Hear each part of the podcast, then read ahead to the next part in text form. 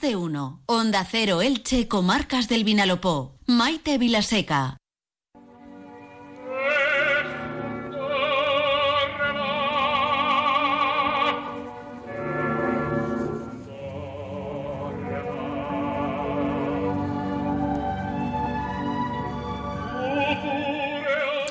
Bueno, magnífica la voz eh, de Luciano Pavarotti, magnífica esta aria, Nessun Dorma, de la ópera Turandot.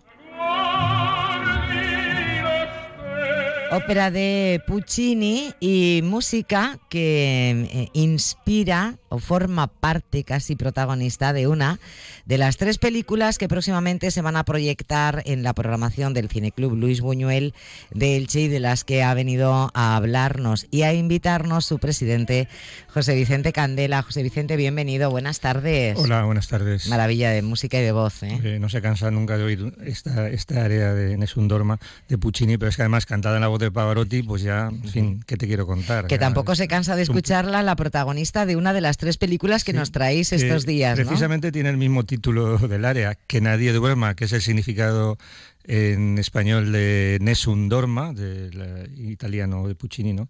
Eh, y ahora luego explicaremos por qué cuando hablemos de la película. Bueno, pero eh, esa película, Que nadie duerma, se proyectará el viernes 9 de febrero. Antes tenemos este viernes ya, el día 2, en la que vais a proyectar El Reino Animal, una película francesa. Pues sí, como siempre hemos comentado, a nosotros en el Cine Club nos gusta variar, nos gusta tocar todos los géneros, hemos tenido animación en estas últimas semanas, hemos tenido diferentes, diferentes tipos de cine y ahora nos vamos a un cine que es, tiene mucha, mucha aceptación, que es el cine fantástico, el cine de ciencia ficción. Y nos vamos a una película francesa, El Reino Animal, que fue premiada precisamente en el pasado Festival de Sitges, tuvo el premio a los mejores efectos especiales y que nos cuenta una historia de, mutaciones a, causa de una epidemia que hay. Bueno, esto nos suena un poco lo de las epidemias, pero en este caso hay una unas mutaciones en, los humanos, en las personas que empiezan a convertirse en animales. ¿no? Entonces tenemos una, una especie de series híbridos que son mitad humanos, mitad animales, cosa que, bueno, si analizamos la literatura fantástica, o el cine fantástico se ha dado muchas veces en, el cine. Acordémonos del hombre mosca, acordémonos de los cuentos, ¿no? Que el príncipe que se convierte en un sapo, mm.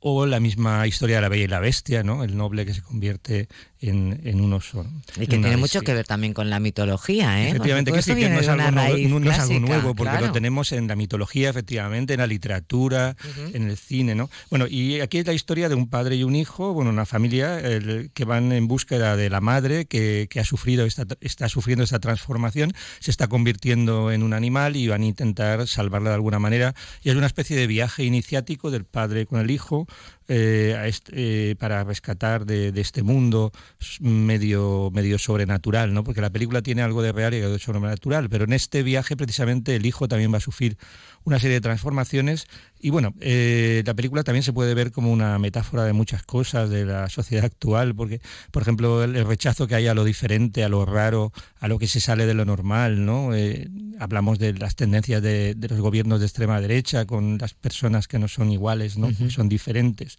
Y eso, bueno, es uno de los temas que, toca la película relacionándolo también con la sociedad y el mundo actual. Pues El Reino Animal eh, se proyecta este viernes. Eh, recuerdo que las proyecciones del Cineclub Luis Buñuel desde esta temporada son en los cines municipales Odeón. Luego recordaremos los horarios.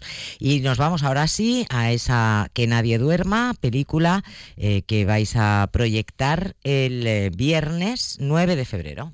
Pues sí, es una película que viene avalada por, bueno, sin ir más lejos, el pasado viernes ganó Malena Alterio, su protagonista, el premio a la mejor interpretación femenina en los premios Feroz, pero es que ella lo había ganado en los premios Forqué y yo me apostaría algo a que va a ganar el Goya eh, el próximo 10 de febrero eh, también como mejor interpretación femenina, porque hace un papelón, ¿no? Además está Aitana Sánchez Gijón, también otra gran actriz. Pero es que si a esto le añadimos que se trata de una adaptación al cine de una novela de uno de mis escritores preferidos, que es Juan José Millás, pues bueno, mm, miel sobre hojuelas, ¿no? Porque es muy difícil adaptar las novelas de Millás y aquí lo ha intentado el director Antonio Méndez Esparza y creo que le ha salido bien. La historia es la de una chica informática que pierde su trabajo, que tiene su vida vida muy complicada porque tiene que cuidar a su padre que es mayor y está enfermo y decide nada más y nada menos que ponerse de taxista, ¿no? porque se ha quedado sin trabajo y es en ese taxi donde ella va a conocer una serie de personas, donde va a revivir todas sus fantasías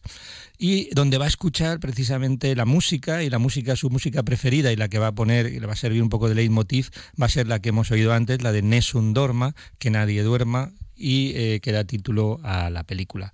Eh, como digo, refleja muy bien el universo de Juan José Millás y esa mezcla de fantasía, de realidad. Ella además está enamorada de, un vecino que está esperando siempre que en algún momento suba al taxi y pueda tener contacto con él. Pero sobre todo la interpretación de Malena Alterio es la que sobresale por encima de todo y ha llamado la atención en cualquier eh, certamen al que, al que se ha presentado.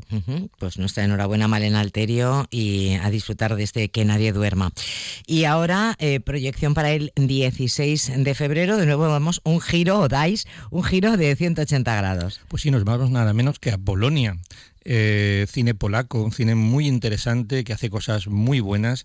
Y en este caso tenemos una película de contexto histórico, porque se desarrolla a finales del siglo XIX en la sociedad rural polaca de la época y nos cuenta una historia de una campesina que, bueno, lo que pasaba en esa época, la obligan a casarse con un señor mayor, con un granjero por dinero, pero ella además eh, está enamorada precisamente del hijo de este, de este granjero, ¿no?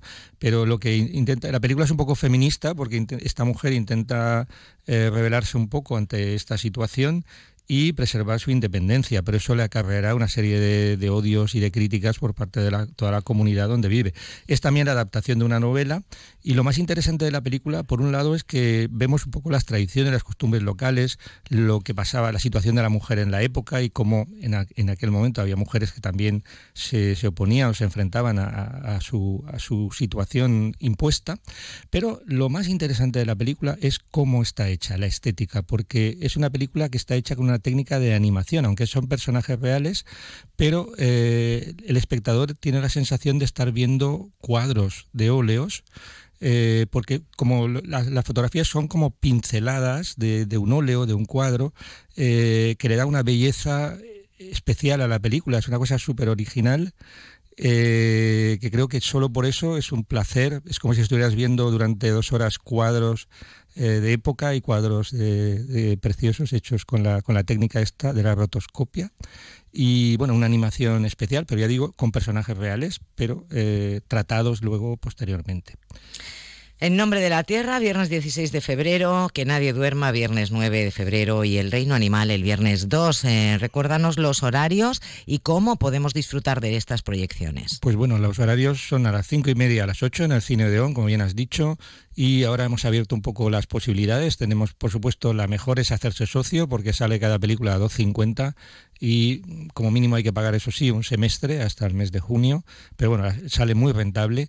Eh, si alguien por y es el mejor momento ahora, porque claro, ahora pagamos el semestre y, lo disfrutamos ahora, es un buen momento, aunque descontaría, siempre descontamos una cantidad proporcional a las películas que se han proyectado ya, pero bueno, no sería al 100%, se descontarían las películas. Luego está también la posibilidad de sacar una entrada en taquilla, que son 5 euros, y también de comprar la entrada por internet al mismo precio.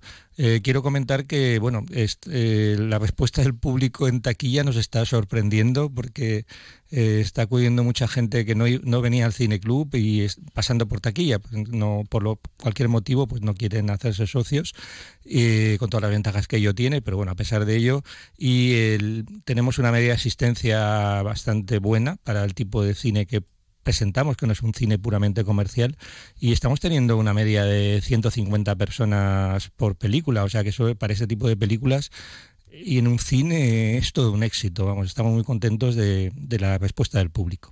Pues eso quiere decir que la selección que hacéis desde el Cine Cruz Buñuel es muy buena y nos estáis también mostrando otro cine distinto al que, al que vemos habitualmente en las salas comerciales o en las plataformas de streaming.